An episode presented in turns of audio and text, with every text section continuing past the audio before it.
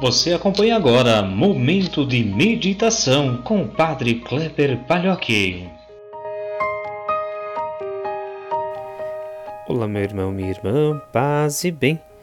Hoje, quinta-feira, 18 de junho de 2020. Peçamos a Deus nesse dia que Ele olhe por cada um de nós, ilumine nossos passos, nos ajude a crescer em nossas relações. O Evangelho de hoje é de Mateus, capítulo 6, versículos 7 a 15.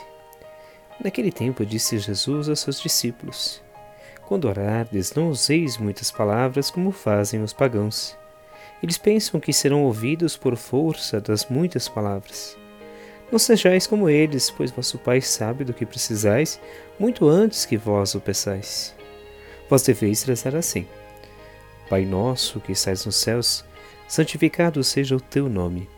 Venha o teu reino, seja feita a tua vontade, assim na terra como nos céus. O pão nosso de cada dia dá-nos hoje. Perdoa-nos as nossas ofensas, assim como nós perdoamos a quem nos tem ofendido. E não nos deixeis cair em tentação, mas livrai-nos do mal. De fato, se vós perdoardes aos homens as faltas que eles cometeram, vosso Pai que está nos céus também vos perdoará. Mas se vós não os perdoardes, vosso Pai também não perdoará a falta que você cometer. Meu irmão, minha irmã, nós estamos vivenciando neste momento o capítulo 6 de Mateus. Este capítulo ele divide as três bases especiais da vida de cada cristão: a esmola, que se traduz na caridade, a oração e o jejum. No dia de hoje nós rezamos a oração. Em especial uma oração que é muito conhecida e que nós rezamos praticamente em todas as nossas famílias, a oração do Pai Nosso. É uma oração que contém seis pedidos. Os três primeiros são por toda a humanidade, que todos reconheçam o Pai pelo nome, que seu reino de justiça se realize, trazendo para o mundo a vida que Deus quer para todos, a sua vontade. Os três últimos são pela comunidade. Que Deus conceda o necessário e suficiente para ela viver. Pão. Que Deus a perdoe assim, que ela, assim como ela perdoa os seus inimigos. O perdão. E que o Pai não permita que a comunidade sucumba às tentações da injustiça, à tentação.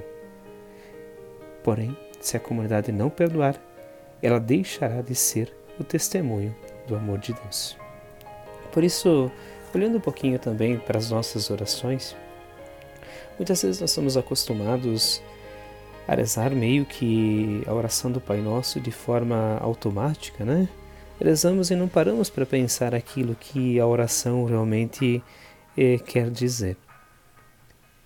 E um dos princípios principais dessa oração é o perdão. Hoje, com muito carinho, eu convidaria que a gente pudesse olhar um pouco para a vida da gente situações que nós fazemos que machucam, que agridem, que que a gente gostaria de pedir perdão a Deus? Se tiver isso, use esse dia hoje para pedir este perdão.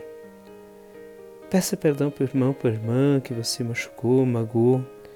Vai ao seu encontro no sentido de mandar uma mensagem, ligar, pedir perdão, se aproximar não pelo medo de não se salvar, mas pelo princípio de criar uma nova humanidade.